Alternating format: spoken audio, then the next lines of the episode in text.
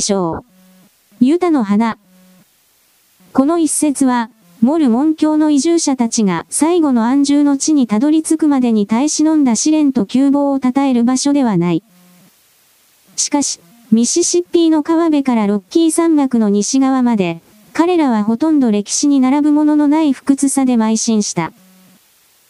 凶暴な人間、凶暴な獣、飢え、乾き、疲労、疾病、自然が進路に起きうるあらゆる障害が、アングロ、サクソンの粘りによって全て克服された。もちろん長い童貞と、何度も繰り返された恐怖の体験には、信者の中の最も屈強な男でさえ動揺した。彼らが太陽を浴びるユタの広い谷愛を眼下に眺め、リーダーの口からここが約束の地であり、この諸女地が永遠に彼らのものになると知らされたとき、心からの祈りにひざまずかない者は、誰一人いなかった。ヤングはすぐに毅然とした主張であると同時に有能な行政官であることを証明した。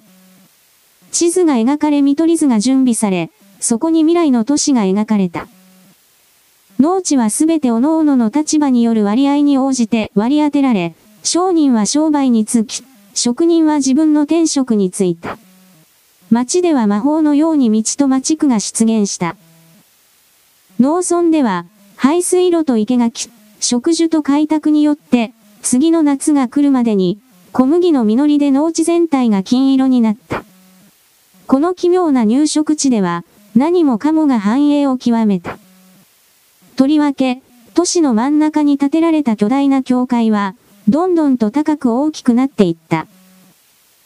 夜明けに最初の日の光が差してから、黄昏の光が消えるまで、ハンマーのカンカン言う音と、ノコのギーギー言う音は、一瞬たりとも途絶えなかった。それは多くの苦難を通り抜けて信者を導く神のため、入植者が建てたものだ。ジョン・フェリアー、そして彼と運命を分勝ち合って幼女となった少女は、二人とも、彼らの長い巡礼に最後まで同行した。ルーシー・ファリアーは道中ずっとスタンガーソン長老の滅場者の中で快適な旅をした。彼女はモルモン教徒の三人の妻と息子、わがままで出しゃばりの12歳の少年だった、と一緒に暮らした。子供の適応力によって、母の死によるショックから元気を取り戻すと、少女はすぐに女性たちのお気に入りとなり、少女自身も移動するホロ屋根の家の新しい暮らしに馴染んでいった。その間、フェリアーは体力を回復し、役に立つガイド、不屈の狩猟家として有名になった。彼は急速に新しい仲間たちの尊敬を勝ち取り、一行が旅の目的地に着く頃には、他の移住者の誰よりも、彼に広い超えた土地の区域を与えることに反対する者はいなかった。もちろんヤング自身に加え、スタンガーソン、ケンボール、ジョンソン、ドレバーの4長老は別格だった。このようにして獲得した農地に、ジョン・フェリアーは自ら頑丈なログハウスを建てた。その年以降も何度となく増築を繰り返し、広々とした邸宅にまで拡張した。彼は実務家の精神を持っており、取引は賢く手先は器用だった。頑丈な体質のおかげで彼は朝から晩まで働くことができたので、農地をすき耕して改良した。こういう生活が続いた結果、彼の農地や所有物は非常に立派になった。3年で彼は周りより豊かとなり、6年で満足な生活ができ、9年で彼は裕福となり、そして12年経つと、ソルトレークシティ全体で彼に並ぶ者はで6人もいないほどになった。大きな内陸の湖から遠く離れたワサッチ山脈まで、ジョン・フェリア以上に名の知れた人物はいなくなった。ただ一つ、彼は仲間の信者の影響に逆らっていた点があった。どんな意見や説得もかかわらず、彼は仲間のやり方に合わせて妻をめとらなかった。彼はこのしつこい拒絶の理由を決して語らなかった。しかし、この決意に執着することに満足を覚えていた。回収した信仰の不徹底さを理由に、彼を求断する者もいた。また別の者は、それを富への貪欲さと出費を惜しむことに帰した。またさらに別の者は、彼が若い頃、大西洋沿いの地でやつれて死んだ金髪女性との恋愛を語った。理由が何であろうと、フェリアーは頑固に独身を通した。それ以外の点では、彼は新しい入植地の進行に従う、正当的で真面目な男という評判を得ていた。ルーシー、フェリアーはこのログハウスで成長した。そして養父のすることは何でも手伝った。山脈の実を切るような空気や、松の木の方向が、父母や母親代わりとなった。年が過ぎるにつれ、彼女の背は高く、体格は良くなった。頬は一層赤く、足取りは一層柔軟になった。フェリアーの農場の脇を通る幹線道路を歩いていて、彼女のしなやかな女性らしい姿が踊るように小麦畑をよぎるのを見たり、彼女が父の馬にまたがり、西部生まれの優雅さで軽々とそれを操るのに出会うと、長く忘れていた思いが心に蘇るのを感じる人間が多かった。このようにつぼみは花へと開花した。父親が最も裕福な農夫となるために費やした年月は、少女をロッキー山脈の太平洋側全体で見つけうる、最も見事なアメリカ女性の見本へと成長させていた。しかし少女が女性へと成長していたことを最初に気づいたのは父ではなかった。そんなことはまず起きない。神秘的な変化は、一日単位で測るには微妙で小さすぎた。誰よりも女性自身がそれを知らない。声の響き、触れ合った手が、心を震わせ、そして自尊心と恐怖の入り混じった気持ちで、やっと新しくそれまでより大きな何かが自分の中で目覚めたことに気づくのだ。その日を思い出せない者はほとんどいない。そして新しい人生の夜明けを告げる小さな出来事を覚えていない者もまずいない。ルーシー・フェリアの場合、その出来事はそれ自体で十分に深刻だった。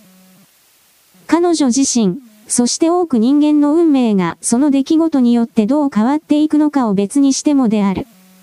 6月の暖かい朝のことだった。末日生徒たちは、紋章に刻まれた巣に住む蜂のように忙しかった。勤勉な人間たちが奏でる賑やかな音が、野にも、通りにも、満ち溢れていた。埃っぽい主要道路を通る、荷物をいっぱい積んだロバの長い隊列は、例外なく西部を目指していた。カリフォルニアで近郊への熱狂が起き、選ばれ市民の町を通って大陸横断ルートが敷設されたためである。辺境の牧草地からやってきた羊や子牛の群れや、果てしない旅に人馬ともに疲れ切った入植隊も、次々にその道を通った。こういう雑多な集団の間を、熟練の技を持った騎手を背にした一頭の馬が縫うように進んでいた。馬を駆け足で走らせていたのはルーシー・フェリアーだった。美しい顔は運動でほてり、栗色の長い髪は後ろになびいていた。彼女は父から町での仕事を依頼されていた。そして頼まれた仕事をきちんと終わらせたい一心で、それまで何度となくこなしてきた使いと同じように、全く恐れを知らない若さで馬を飛ばしていた。旅に汚れた冒険者たちは、驚いて彼女を見送った。毛皮の服を着て旅をする、表情を表に出さないインディアンでさえ、この色白の女性の美しさに驚嘆し、普段の平静さを崩した。彼女は街の外れにまで到着していた。その時彼女は、荒っぽい風彩の牧夫が6人がかりで引き連れている大きな牛の群れが道をせいでいるのに気づいた。苛立った彼女は、隙間が開いたように見えた場所に馬を進めてこの障害物を通り抜けようとした。しかしほとんど前に進めないうちに、後ろからも牛が近づいてきて、荒々しい目をした角の長いオス牛の流れの中に完全に取り囲まれてしまった。彼女は牛を扱うのに慣れていたので、こんな状況になっても助けを呼ばず、いろいろなチャンスを巧みに活用して、馬を前に進め、行列を通り抜けようとした。偶然か恋かわからないが、不幸にも一頭の牛の角が馬の脇腹を激しく突き、馬は正気を失った。その瞬間、馬は怒りの鼻息荒く、後ろ足で立ち上がって飛び跳ねた。熟練の乗り手でなかったら投げ出されていたに違いない。絶対絶命の状況だった。興奮した馬が突っ込むたびに、また角にぶつかり、余計に狂乱することになった。女性にできたことはただ、蔵に捕まっていることだけだった。もし滑り落ちれば、恐れおののいて制御不能になった動物の蹄に踏まれる恐ろしい死が待っていた。突然の非常事態に慣れていなかったので、彼女は頭がクラクラし、手綱を握る手が緩んだ。舞い上がる砂ぼこりと、もがく馬の熱気で息ができなくなってきた。もし、すぐ隣から優しい声が聞こえて、助けが来たことに気づいていなければ、彼女は絶望して奮闘するのを諦めていたかもしれなかった。その声と同時に、筋張った褐色の手が恐れおののく馬の靴輪をつかみ、群れの中を無理やりに進ませて、間もなく牛の姿がまばらになるところまで彼女を連れて行った。怪我がなければいいが、お嬢さん救助陣は礼儀正しく言った。彼女はその男の黒い精悍な顔を見上げ、元気よく笑った。本当に怖かったわ彼女は無邪気に言った。ポンチョが牛の群れを怖がるなんて、誰が想像したでしょう？蔵から落ちなくて、助かったな男が真剣に言った。彼は背の高いそやな感じの青年で、力強い足毛の馬にまたがり、荒っぽい狩人の服に身を包み、長いライフル銃を背負っていた。ジョン・フェリアーの娘さんと見たが彼は言った。その馬はお父さんの馬だろう。お父さんに会ったら、セントルイスのジェファーソン、ホープ一家を覚えているか、聞いてみてくれ。もし俺の思っているフェリアーさんなら、俺の父と君のお父さんはすごく親しかったはずだ。家に来て自分で聞いた方が良くない？彼女は遠慮がちに尋ねた。青年はこの提案が嬉しかったようで、黒い目が喜びに輝いた。そうしよう彼は言った。山に2ヶ月も入っていたので、とても訪ねていける状態じゃない。ありのままの俺を見てもらうしかないな。お父さんはうんと感謝するわ。私もだけど彼女は答えた。お父さんはとても私を愛しているの。もしあの牛たちに踏みつけられていたら、きっと立ち直れなかったでしょう。俺もだ男が言った。あなたが。どちらにしてもあなたには大した問題じゃないと思うけど。あなたは私たちの知り合いでもないし。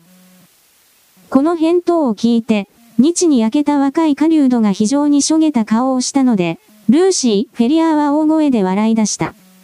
冗談よ彼女は言った。もちろん、あなたはもう友達よ。ぜひ来てね。さあ急がなきゃ。お父さんが私を信用して仕事に使ってくれなくなるわ。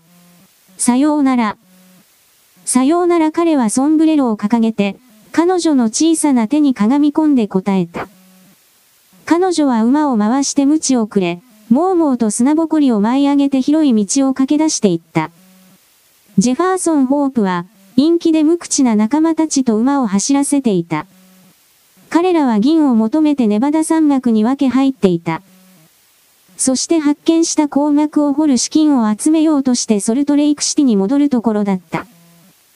彼は、この突然の事件によって考えが別の方向を向くまで、誰よりも鉱山の仕事に熱中していた。